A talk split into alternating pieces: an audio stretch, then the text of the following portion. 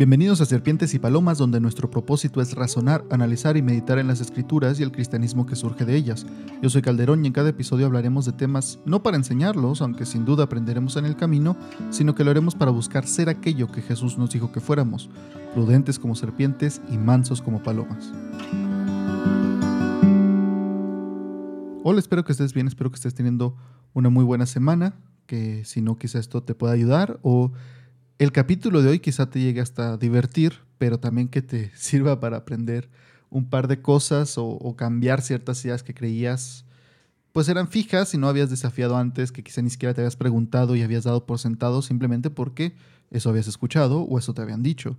Y quería contarte para, para que tuviera sentido esto. Quiero contarte una historia, una anécdota que me pasó a mí. Esto sí, sí fue algo que, que yo viví. Y, y de ahí vino el que se me ocurriera eh, la, idea para este episodio.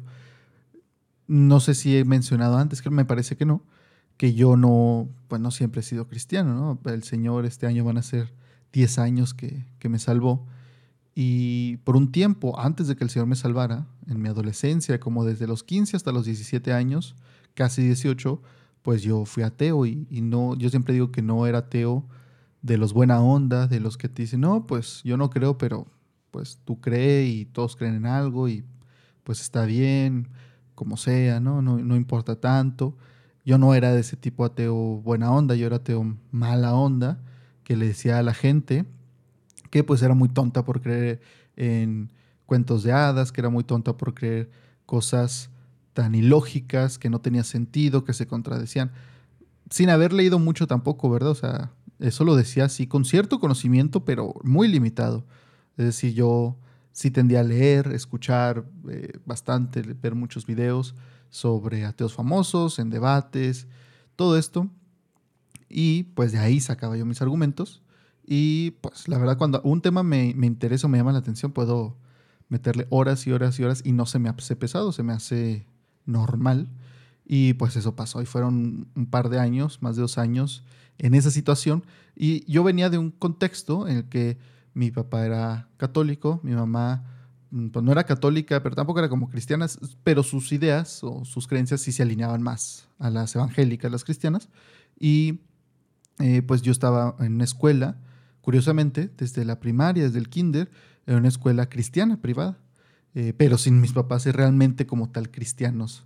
Entonces fue curioso, pero me sirvió también porque pues sí nos daban ciertas clases de valores, de ética e incluían historias bíblicas, de ahí tenía cierto conocimiento muy, muy básico, pero pues al menos eh, sabía ciertas cosas, ¿no? Y, había cosas que yo decía, sí, eso para mí tiene más sentido, esto me parece mejor, y, así era. Y a los 15 años empiezo a, desafiar ciertas ideas, empiezo a, a, ver y escuchar cosas que me hacen pensar, no, se me hace que por ahí no es, se me hace que está mal. Y como te digo, yo terminé siendo alguien que no solamente no creía, sino que se burlaba, que, que desafiaba constantemente a, los que sí creían. Y pues estando en una escuela cristiana, no es como que todos mis compañeros fueran cristianos, de hecho, al contrario, la mayoría no eran, eh, pero sí había algunos cristianos, probablemente más que en una iglesia, en una iglesia, que en una escuela que, que no es cristiana. Sí había algunos eh, cristianos en todos los salones. Y yo me acuerdo a mis compañeros cristianos molestarlos mucho y desafiarlos y decirle, oye, pero tú crees esto y pero no tiene sentido.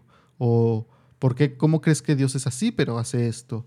Y, algo que pasaba mucho era que mm, mis compañeros me llegaban a decir, no, pues yo no sé, pero yo tengo fe. Y eso a mí nunca me satisfacía, pues obviamente no me parece así como que, ah, pues que salía tan fácil, o sea, yo te estoy haciendo una pregunta que a mí se me haría bien, o sea, desde mi perspectiva, que tú también hicieras, pero que tuvieras respuesta. Y, y para, era muy obvio que no se habían hecho esas preguntas o las respuestas que daban eran muy genéricas, muy de simplemente me dieron una respuesta o escuché una respuesta alguna vez y con eso tuve sin realmente analizarle, pensar si tenía sentido en lo que en la narrativa cristiana. Y yo le decía, oye, pero pues que eso no tiene sentido con esta otra cosa. Y decían, ay, no, pues no sé, pero yo sí creo y, y Dios. Y siempre se iban a eh, el testimonio, que siento que es una, o testimonio, siento que es un, una herramienta muy buena y sin duda la Biblia habla que, el testimonio es importante también, pero se me hacía una salida a mí, porque para alguien que no cree, o sea, que de entrada no cree como base en un Dios, el hablar de testimonios de sanación o de liberación o de yo cambié, pues se le podían dar de pronto otros, otras explicaciones. Aunque pues sin realmente estar ahí, sin realmente ver, o sea, son, ella me dijo y yo respondí, pero pues ninguno, o ella sí estuvo y yo no estuve, o ninguno de los estuvo y simplemente es algo que, que ella escuchó y me está contando que escuchó, o él escuchó. Entonces, eh, pues era muy fácil decir, no, pero pues eso podría haber sido esta cosa. Y como no era tan de ellos, sino de que es que yo en la iglesia escuché este testimonio, o hubo una hermana que contó esto y que fue sanada de cáncer, y así, yo decía, ay, pero pues era muy fácil decir, ay, pero eso qué, ¿no? Es decir, aunque el testimonio era muy bueno, o para ellos siento que se tenía mucho peso, le favorecían más a la experiencia que al decir, bueno, sí, es buena la experiencia, pero debo tener una base firme primeramente en la Biblia, en el texto bíblico, en lo que Dios nos dio, porque eso le da sentido a todo lo demás. No, mi no es como que mi experiencia le dé sentido a la Biblia, la Biblia debe darle sentido a mi experiencia y siento que yo lo tenía al revés. Entonces como que nunca hubo realmente un diálogo que yo pudiera decir, hijo, le platiqué con mi compañero y realmente me hizo pensar realmente me dio una respuesta que no esperaba, que no había escuchado, que no era la genérica. Y realmente no eran argumentos muy inteligentes los míos o, muy... Pues eran los, también los comunes del no creyente, pero siento que pues con uno o dos libros que leas de apologética, pues ya más o menos sabes qué responder. No, no eran preguntas acá muy eh, ingeniosas y nuevas. Y una vez me tocó eh, platicar con alguien que no era de la escuela era una amiga de mi mamá.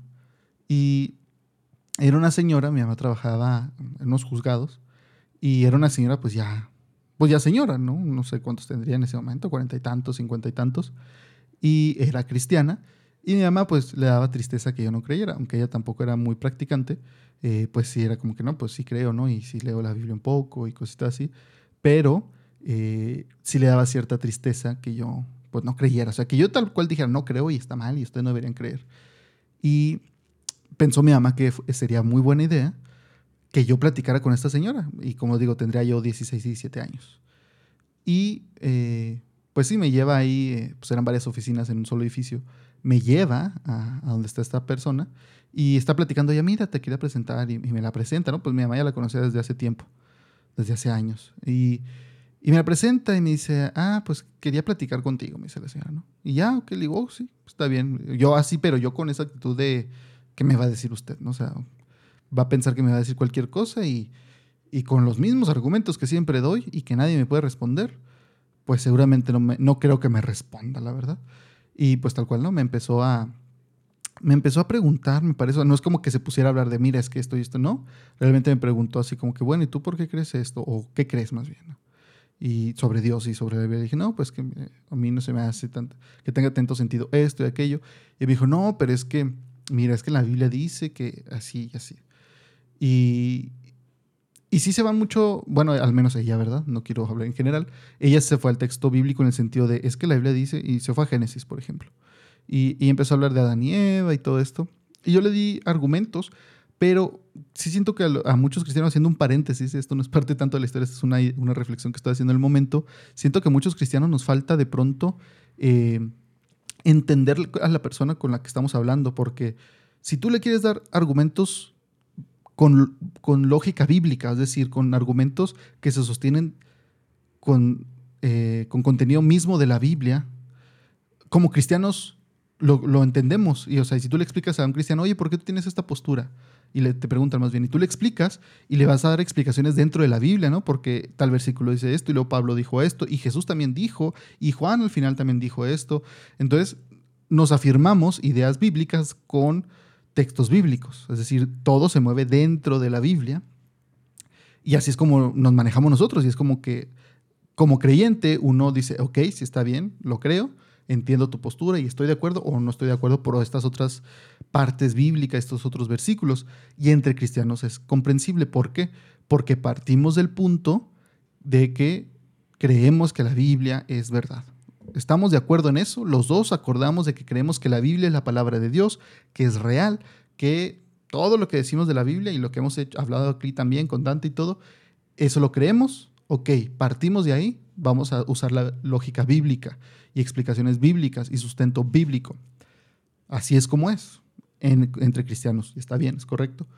Pero Luego queremos hacer eso mismo con los no creyentes y parece que no entiende el creyente que pues el no creyente no parte de la misma base y no parte del mismo punto, porque el no creyente dice, pues tu Biblia podrá decir misa, pero pues yo no la creo. Entonces, tú cualquier cosa que me digas, es que la Biblia dice, yo te voy a responder, pero eso no es cierto. O quién dice que es cierto, o cómo sabe que eso sí es cierto. Y entonces de pronto entra esta frustración y esta tensión entre el creyente y el no creyente. Por eso también es bueno estudiar apologética y también tener un buen entendimiento de, de la Biblia, de dónde vino, cómo se hizo. Tan solo eso ya ayuda bastante. Y ya es parte de la apologética, aunque no se estudie como tal como apologética, ayuda un montón. Pero sí siento que de pronto llega a haber esa barrera porque el creyente quiere razonar con el no creyente como si fuera creyente, dándole, es que la Biblia dice que no debes tomar y así. Ah, ok, pero pues yo no creo en la Biblia, ¿por qué voy a creer eso? Pues es que la Biblia dice, ok, sí, pero yo no creo en la Biblia. Entonces, y, muchos creyentes quieren más bien convencer es que tienes que creer la Biblia, que ese es otro argumento, y quizá por eso la mayoría de las veces eh, en apologética comienza, eh, te dicen o, que como punto de partida te ponen a hablar de, de bajo qué eh, bajo qué juicio o bajo qué idea están diciendo lo que piensan, ¿no? Porque así como uno dice, bueno, yo creo esto por la Biblia, la persona va a decir que cree algo o piensa algo y uno debe preguntarle, ¿y por qué lo crees así? ¿De dónde lo sacaste? ¿De quién te lo dijo? Y ahí es donde de pronto el no creyente dice, ah, caray, pues, pues es que eso es lo normal, ¿no? Bueno, ¿y de dónde sacaste esa idea? ¿Quién te dijo que está normal? Ellos no van a decir la Biblia, aunque muchos quizás sin saberlo están creyendo y siguiendo cosas de la Biblia, pero eh, también es bueno entonces desafiar eso, eh, el punto de partida. Y con ella, con esta, esta persona, sucedió que ella debatía o quería platicar de esa manera, ¿no? Ella partiendo de la Biblia es real, ok, yo lo sé, y quería hablarme como si yo también creyera que la, que la Biblia es real. Y entonces cuando empiezo a, desafiar, o sea, dice algo y digo, pero eso pues no tiene sentido, ¿no? O sea, el decir, es que Adán y Eva fueron aquí, puestos aquí en el Edén y tal, Y decía, bueno, pero, pues, ¿por qué los pusieron ahí? ¿O por qué ponerlos ahí? ¿O por qué ponerles el árbol de, de la sabiduría? O sea, ¿por qué ponérselo? Mejor no se lo hubieran puesto ya. Y, obviamente el, no creyente, en este caso era yo, pues no tiene todo este concepto de, ideas bíblicas, de quién es Dios, de la persona de Dios. O sea, todo esto que el cristiano ya trae por detrás, el no creyente no lo trae. Y no tiene por qué traerlo realmente si no es alguien que se dedica a estar debatiendo o, no quiere convencer a la gente de, de, no ser cristiano, pues simplemente sabe por qué cree lo que él cree. Y yo empecé a cuestionar ese tipo de cosas, ¿no? O sea, ella decía algo y yo decía, pero pues ¿por qué dice eso? Y usted, o sea, la, señora, y la Biblia también yo decía, pero, o sea, yo como no veo la Biblia en ese momento como un texto sagrado realmente, para mí es un libro X, yo digo, pues, ¿por qué voy a creer eso? ¿O por qué cree usted eso que dice la Biblia tal cual? Y entonces empieza a haber esta tensión con ella y yo noto que se empieza a enojar. Yo noto que no le empieza a gustar que la cuestione. Y, y era de esas señoras que se reía, pero no porque le diera risa, sino como risa nerviosa, ¿no? Y no porque se pusiera nerviosa, sino como acá, sí, que, ay, qué incómodo. O sea, me río porque no me parece, no me tú no deberías contestarme así, ¿no? Porque incluso ahí, pues también en la cultura mexicana entra esta, esta cosa de, del respeto a mayores. Y yo siento que al ser una señora más grande, quizá pensaba, oye, pues sí, pero es que yo si te digo esto, aunque no estés de acuerdo, no deberías responderme así. Tú deberías decir, ok, sí está bien. Y, como que esa dinámica, ¿no? Que se esperaba ella y pues a mí me valió. Y hasta el día de hoy, aún como cristiano, de pronto me llega a, no importar tanto y es lo que tengo que trabajar. Pero, eh, pues sí, yo le decía y le contestaba y le contestaba y le contestaba. Y llegó el punto, ya, que pues ya pasó como media hora, 40 minutos, no sé, y pues ella no podía hacer ningún argumento eh, o desarrollar más bien, porque sí hacía argumentos, pero no los podía desarrollar tanto porque pues yo se los frenaba. No porque yo tuviera muy buenos contraargumentos, simplemente porque cuestionaba y ella estaba partiendo de un punto y yo estaba partiendo de un punto muy diferente. Entonces eh, llega un punto en que ya, pues está acabando, ya, ya va a ser la hora de salida y, va mi mamá por mí, creo que ya era la hora de, que se iban a ir. Y llega mi mamá por mí y me dice, no, pues ya vámonos, ¿qué tal? Mi mamá bien, me emocionaba bien feliz, así como que ah, ya platicó, ya le va a dar respuesta a todo y, ya lo va a convencer.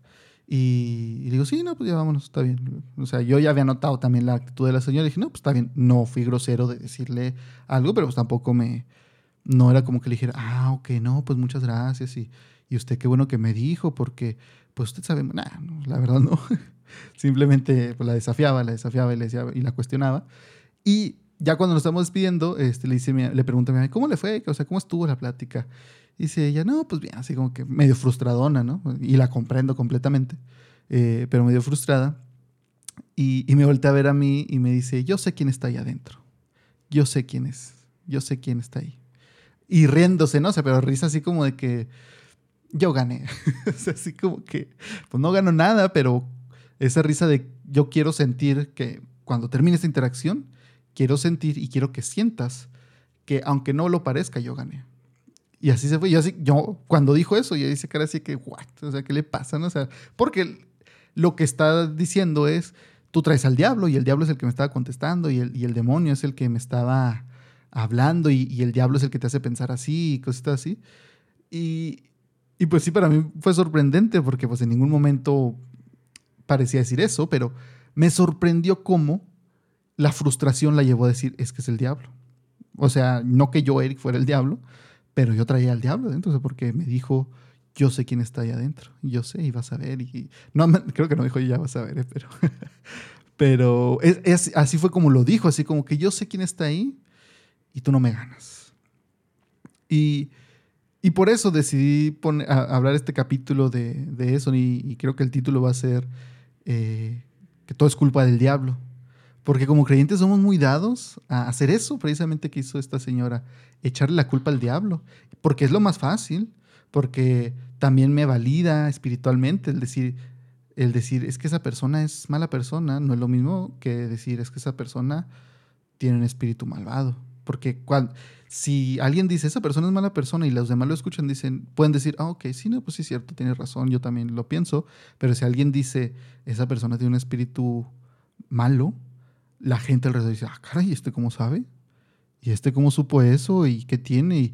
Y, eso te, da cierto valor simbólico, como ya nos explicó Dante hace ya bastantes capítulos. Te, recomiendo ir a, escuchar de los primeros capítulos donde hablamos del, del valor simbólico. Le da cierto valor simbólico a esa persona de, y capital simbólico para decir, pues sí, es que yo soy espiritual, ¿no? Y, y, la percepción que se está ganando, está echando la bolsa ese de, pues es que es una persona muy espiritual, escuchaste lo que dijo, yo creo que él ha de sentir cosas o él ha de percibir cosas. Y puede ser que no, pero como cristianos muchos creyentes tienen o la costumbre, es decir, fue aprendida, no es como que lo estén haciendo de mala onda, sino porque aprendieron el vocabulario y aprendieron eso de otras personas que así decían, oye, pero ¿por qué dijiste eso? No, es que realmente me refiero a que es mala persona, pero pues me parece que así. Y aprenden a, usar ese vocabulario y quizá lo hacen simplemente por imitación. Hay otros que lo hacen muy conscientes, sabiendo que al hablar de esa manera se están echando a la bolsa capital, eh, capital simbólico. se me fue la onda. Y entonces de eso quería hablarte, de que pareciera que todo es culpa del diablo. Y aquí quisiera aclarar un par de cosas y hablarte un par de cosas. No voy a hacer un estudio, obviamente, ni es un, un vistazo muy profundo, es más bien como un chapuzón, en este tema de, del diablo, ¿no? Y, y, lo primero que quisiera decir es que lo más seguro es que no sea el diablo, aún, aún si realmente estuviéramos hablando de fuerzas espirituales opuestas, de espíritus malos, de demonios, cuando la gente dice que Satanás y, que fue Satanás y que Satanás y esto y aquello, eh, lo más seguro, aun si fuera cierto que fue un espíritu malo, es que no fuera Satanás. ¿Por qué? Porque Satanás no es omnipresente y tampoco es omnisciente. Y Satanás refiriéndonos a un ser en específico, porque Satanás, quizás sepas, quizás no sepas, eh, significa adversario. Es un título más que nada. Y en el Antiguo Testamento era usado más bien como un título. El Satán. No se le llamaba Satanás como nombre propio. Hasta el periodo intertestamentario, ya los eh, escribas y todo empiezan a ver esta figura recurrente y deciden ponerlo y utilizarlo como un, como un nombre hasta cierto punto, porque no es un nombre, como digo, comenzó, es un título, y se termina transformando y lo termina usando ya como tal, Satanás, no el Satán. Pero el libro de Job, por ejemplo, es el Satán. Eh, es un título más bien. Entonces, fue evolucionando hasta que se convirtió como tal en nombre y hoy lo usamos como un nombre. Eh, quizá lo podríamos asemejar a, Cristo. El Cristo, Cristo significa ungido, el Cristo es el ungido, pero hoy en día mucha gente llega a decir eh, o a referirse a Jesús como Cristo, como nombre casi casi, ¿no? seguramente muchos ni siquiera saben que, que Cristo es un título y que significa el ungido, quizá piensan que es el apellido de Jesús. No lo sé, en serio. Yo digo de pronto cosas que dan risa y, que son risibles, pero me ha tocado escucharlo de gente y no me sorprendería para nada que si hiciéramos un censo en muchas iglesias y dijeras, preguntaras, ¿qué es Cristo? Un título, un nombre, un apellido. Muchos dijeran, pues Jesús, Cristo, Jesucristo, yo creo que es o sea, su segundo nombre o su apellido. No lo dudo para nada. Y perdona, mis hermanos, pero no lo dudo. Entonces, es algo similar. Satanás se convirtió y se terminó usando más como un nombre en la Biblia, en ese periodo que te digo, eh, pero primero era un título, el Satán, el Satán. Entonces, se le termina atribuyendo a esta figura eh, como el adversario, ¿no? o sea, ya no era el adversario, sino es el adversario, o sea, refiriéndose a un ser, eh, y se le, ya le decimos Satanás. Pero este ser, si fuera uno al que solamente se refiere, pues no es omnisciente ni es omnipresente, es decir, no conoce todo y no está en todas partes. Por lo tanto, no podría ser cierto que Satanás estuviera, estuviera hoy jalándome las patas y en otra parte estuviera asustando a un hermano y en otra parte estuviera ponchándole la llanta a otro hermano al mismo tiempo. No se puede que ese fuera Satanás. Te preguntaría yo, siendo un ser limitado, Satanás, ¿dónde crees tú que estaría? y seguramente se te ocurrirán lugares muy importantes. Lo más seguro es que Satanás, como tal, ese ser, no estaría en una iglesia pequeña, no estaría molestando al hermano que no se levanta ni a trabajar, no estaría ponchando en la llanta a alguien, o si fuera ese alguien, pues no sería alguien común y corriente como nosotros, ¿no? Y no lo digo por hacernos menos, sino realmente poniéndonos en, un mismo plano, en un mismo nivel a todos. Pero pues yo creo que Satanás va a estar en lugares como la Casa Blanca, eh, en lugares donde están los, los eh, gobernadores más importantes del mundo, no porque la persona como tal sea importante, sino porque el cargo y el poder que se le ha dado, pues sí tiene mucha influencia en el mundo. Entonces Satanás como tal, la verdad, ahora, siendo 100% sinceros y honestos, no podemos asegurar que Satanás, o sea, ese ser, no le haya ponchado la llanta a algún hermano. Puede ser que sí, o sea, en un pueblito en México o en la India o en donde sea. Puede ser que sí, claro que sí, o sea, es posible. Pero si lo piensas, es muy poco posible que Satanás como tal. O sea, esa figura de Satanás. Entonces, eso es lo primero que quiero aclarar, porque la gente le echa la culpa a Satanás, ya ni siquiera el diablo. Satanás, y muchas veces cuando se refieren al diablo, se refieren a, Satanás. Y Satanás no está en todas partes y ni sabe todo. Entonces, eso es lo primero que quisiera aclarar. Ahora, si hay demonios, o sea, hay espíritus malvados, o como le quieras llamar. Y esos tampoco tienen omnipresencia ni tienen omnisciencia. Pero pues al ser tantos, no sabemos un número realmente, pues al, haber tantos, pues sí es posible que uno te haya puesto el pie, otro te haya ponchado la llanta, otro le haya hecho un hoyo al, al contenedor del aceite, otro haya dejado la llave abierta de tu casa del agua, otro te haya aventado una piedra cuando nadie te vio y, y, por eso no pudiste ir a evangelizar. No sé. Y uso mucho lo de los carros porque realmente, y esto sí es experiencia vivida, me ha tocado muchos hermanos que dicen que se les ponchó la llanta, que algo con el carro y dicen es que Satanás no quería que viniera, el diablo no quería que viniera. Y de nuevo, si somos 100% honestos y si te soy completamente honesto, yo no puedo asegurar 100% que no fuera un demonio o que no fuera un espíritu malo. Puede ser que sí, o sea, podría ser que fuera esa vez uno, sí, y podría ser que a varios hermanos les poncharan la llanta, sí, o sea, realmente sí podría ser. No puedo asegurarlo y tampoco puedo decir que no, pero lo que pasa entre cristianos y sobre todo en los círculos eh, carismáticos es que se le termina echando muchas veces la culpa al diablo o peor aún se le da mucho mérito al diablo y diablo, eh, voy a usar Satanás como el ser que te mencionaba y diablo como demonios en general, ¿no? O sea, cualquier ser espiritual malo. Eh, se le da de pronto mucha mucho mérito. Y se le trata hasta pareciera que se le tiene hasta miedo y pareciera que se le tiene hasta cierto punto mucho respeto, pero más del, del, merecido pareciera. ¿Por qué? Porque a mí me ha tocado, eh, yo alguna vez llegué a decir que, que Satanás es como un perro o, el, el, diablo, pues, siendo coherente con lo que acabo de decir, el diablo eh, era como un perro con correa y que Dios era el que sostenía la correa, es decir, no que lo controlara en el sentido de que le dijera vete para allá, vete para acá, pero él le decía hasta dónde llegaba la correa, hasta dónde se alargaba o hasta dónde se acortaba. Y me tocó escuchar gente que, eh, no, no me lo dijo, pero hacía comentarios así como que, pues, ¿cómo? O sea, ¿cómo va a ser eso? Es imposible. O sea, como diciendo, el diablo no, aguas.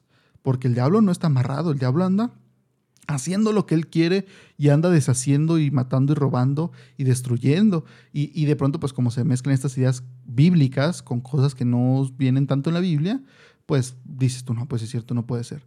Pero quiero leerte, por ejemplo, lo que dice Lucas 22, 31 y 32. Estas son palabras de Jesús, hablándole a Pedro.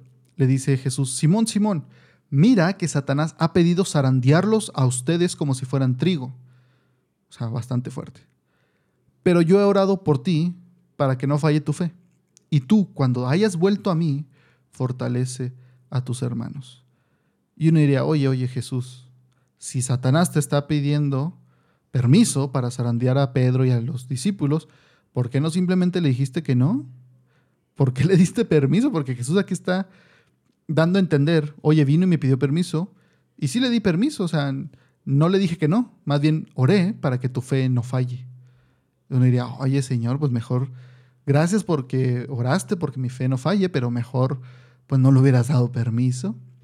Pero aquí lo que vemos, y algo que enseña Jesús mismo es, a mí me tuvo que venir a pedir permiso, no pudo, no puede tocarlos a ustedes, Pedro, y, ustedes, mis discípulos, no puede tocarlos como si fueran cualquier cosa, como si fueran de su propiedad. Y eso que aquí Jesús todavía no eh, moría y resucitaba. Nosotros somos propiedad del Señor, le pertenecemos al Señor, a Dios. Jesús nos compró a precio de sangre. Entonces, el pensar que el diablo puede llegar y hacer lo que quiera con nosotros y tratarnos como quiera, pues sería, si sí es que el Señor no tiene control, o sea, lo que dijo Jesús ahí nomás fue esa vez, ¿eh? porque, ¿no? O sea, a ti, contigo sí puede llegar y, hacer lo que se, se, le dé la gana y zarandearte como él se le dé la gana. Pero la Biblia no enseña eso. En el libro de Job, precisamente, de eso trata el libro de Job, la primera parte, del acusador que va con el Señor, con Dios, y le pide permiso, le dice, déjame ir y déjame hacer esto. Y no lo hace simplemente porque pudo haber dicho, y la historia sería muy diferente si dijera, oye Señor, yo ya fui y ya hice esto, ¿eh? a ver si ves los resultados. Pero eso no es lo que hace. Va y le dice, déjame, voy y hago esto. Déjame y, no funciona. Y dice, bueno, es que es por esto, es que es porque no tocaste su carne, pero si lo enfermas, déjame ir y yo hacerlo. Y le tiene que pedir permiso y Dios le tiene que conceder el permiso.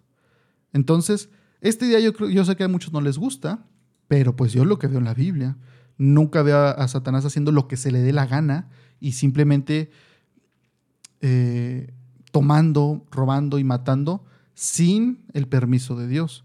Y el permiso de Dios no es como que sea el mandato de Dios, pero sí es decir, lo permite porque estamos en el reino de, eh, de la tierra, que en la tierra dice que la Biblia, que Satanás y el diablo, o como le quieras llamar, eh, tiene cierto poder aquí.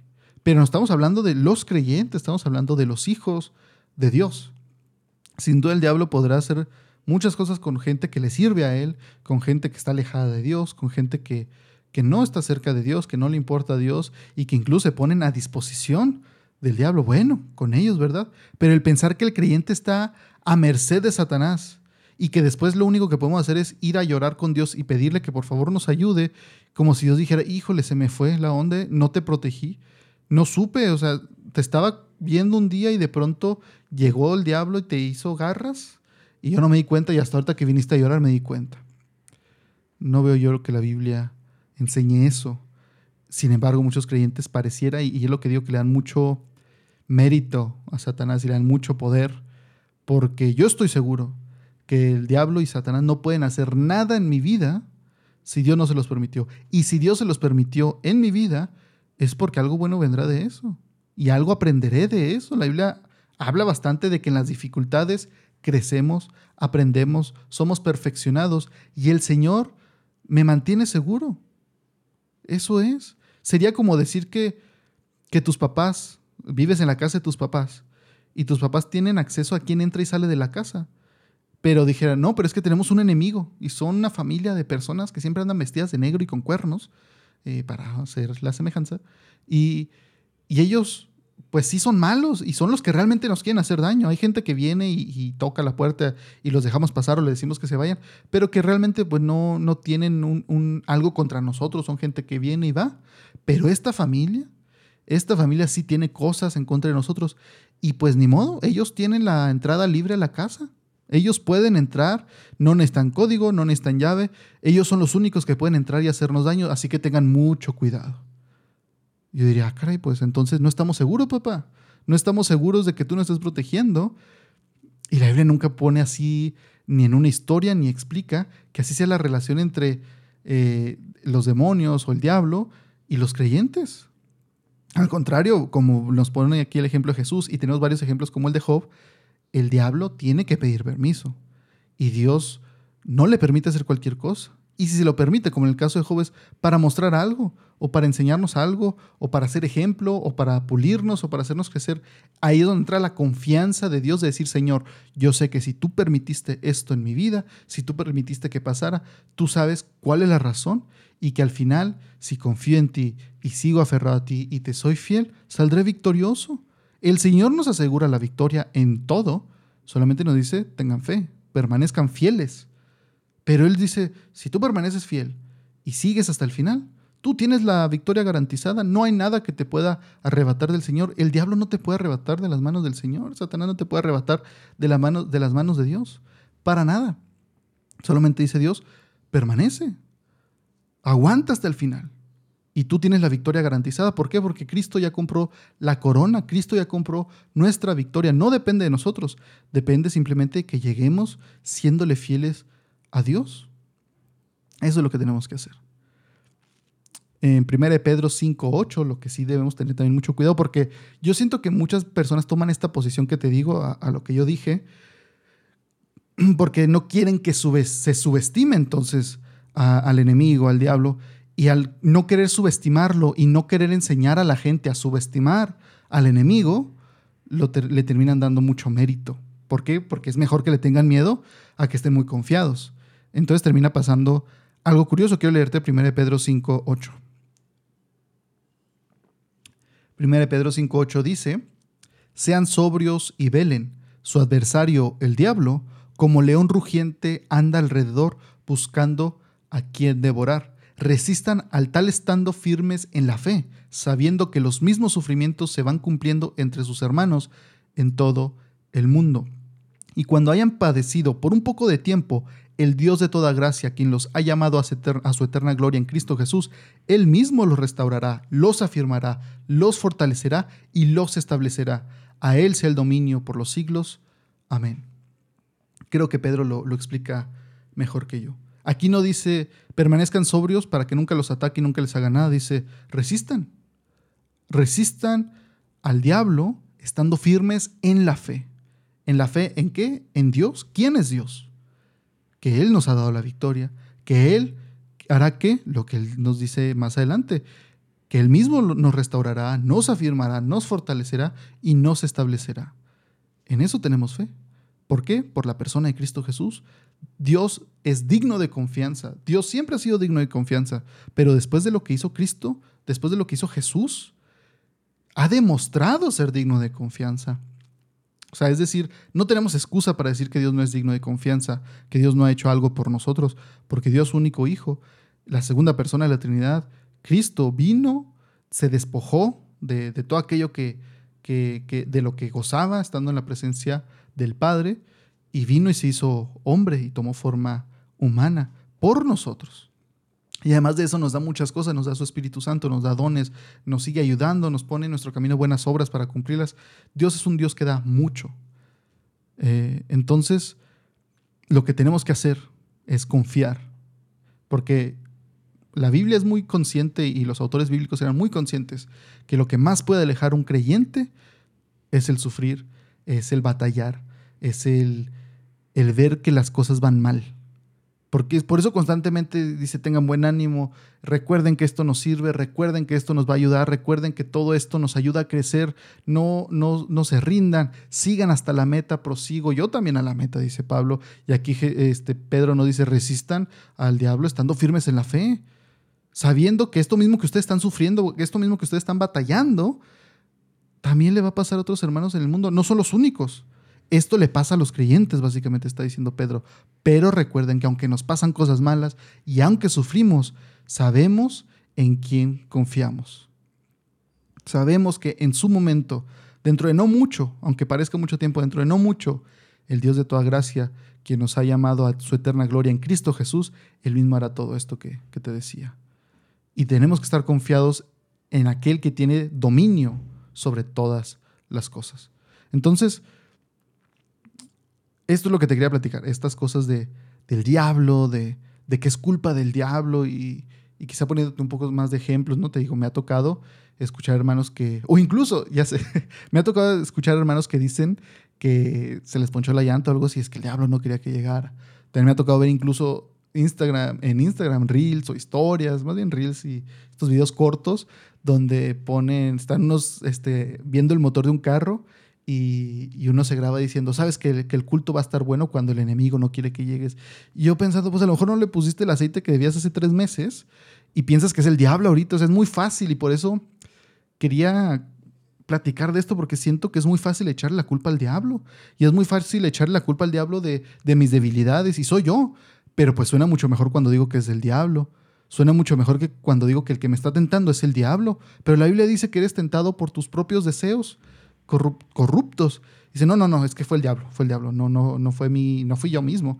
Y la, yo creo en serio, la mayoría de las veces, esas, esas luchas que llegamos a sentir, esas cosas que sentimos que, que nos están deteniendo, que nos están haciendo batallar, que, que no quieren que lleguemos a cierto lugar, a cierta posición, a cierta responsabilidad, la gran mayoría de las veces, creo yo, realmente es nuestra carne, no es el diablo, no es Satanás y sus demonios, lo cual no quiere decir que ellos no estén actuando también, porque como leímos, eh, está el adversario, esos, esos seres espirituales adversos a nosotros en esa guerra espiritual de la que la Biblia también habla, están constantemente viendo a quién destruyen y a quién alejan y a quién desaniman. No es para decir que ellos no están actuando, sí lo están haciendo, pero creo que cuando están trabajando, la mayoría de las veces la gente, aunque no son ellos, prefiere echar la culpa a ellos prefieren decir, híjole, golpeé a mi esposa. El diablo me hizo hacerlo. El diablo me hizo enojarme a tal punto que, que la golpeé. Entonces no fui yo, ¿eh? O sea, sí la golpeé, pero pues fue culpa del diablo. Entonces nada más oren por mí.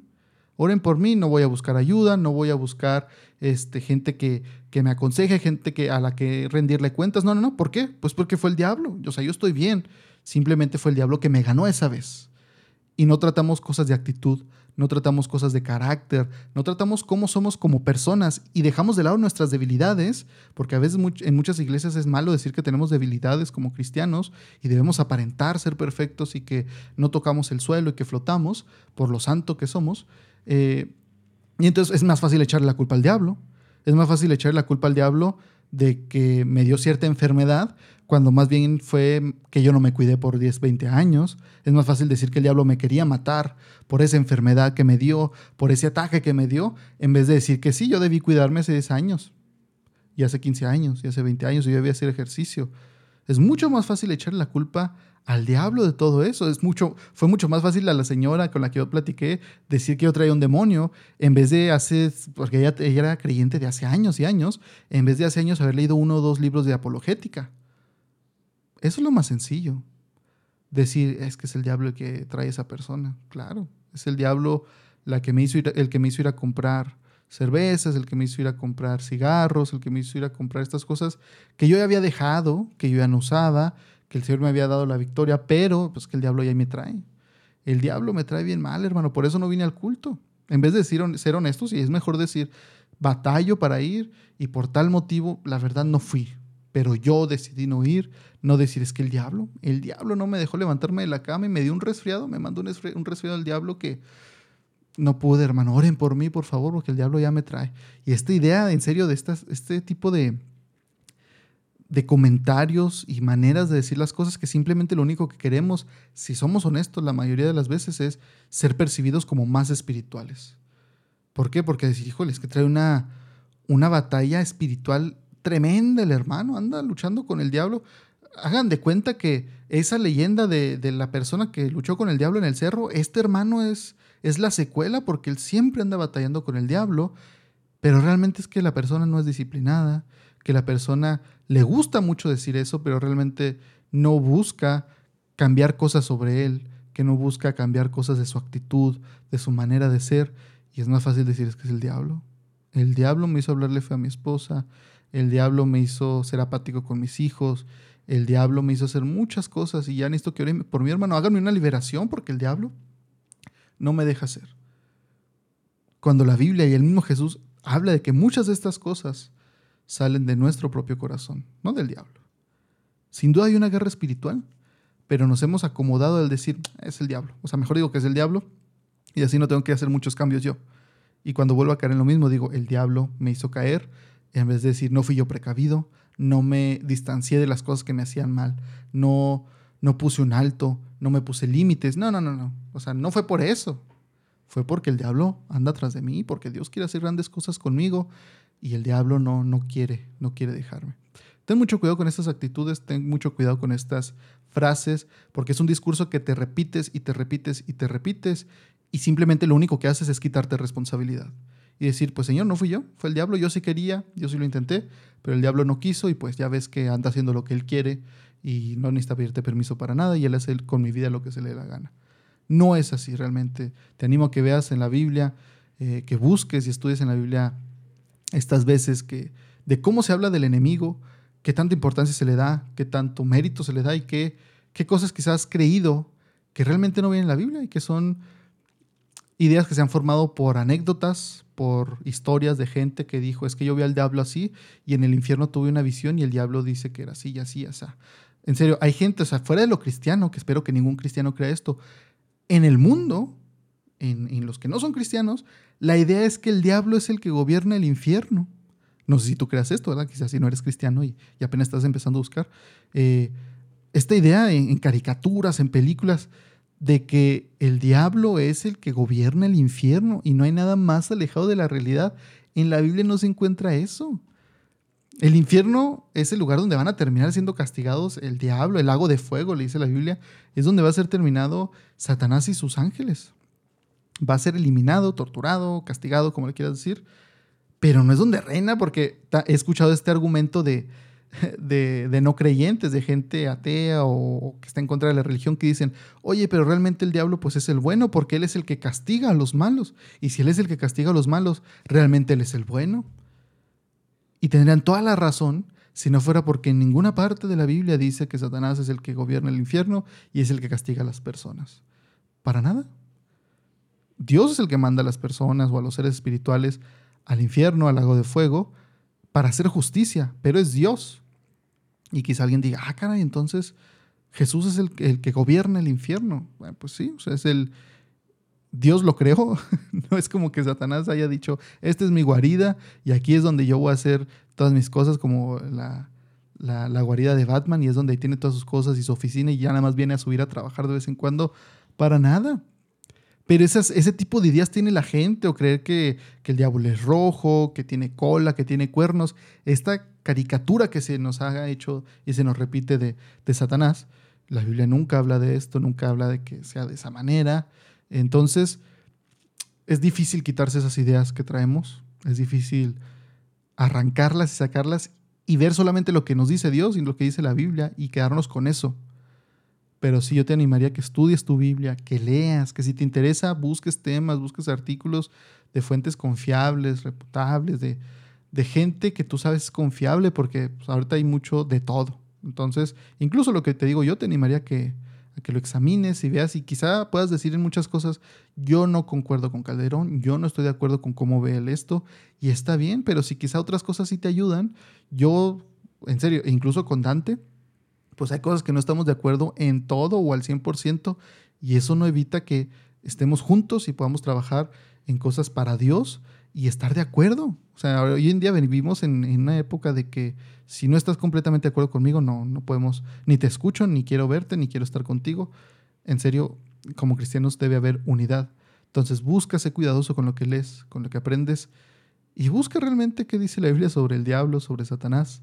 Eh, te recomiendo, si, si, te gustaría cierta lectura, yo te recomendaría mucho leer El Reino Invisible del doctor Michael Heiser, me parece que se llama eh, en, español, porque de pronto lo he visto con otras traducciones. Incluso si te gustaría eh, recomendaciones de libros o algo, puedes mandarnos un mensaje por Instagram, que es donde estamos más activos, porque por aquí me pueden llegar por por Spotify me puedes mandar una pregunta o algo, pero no puedo responder.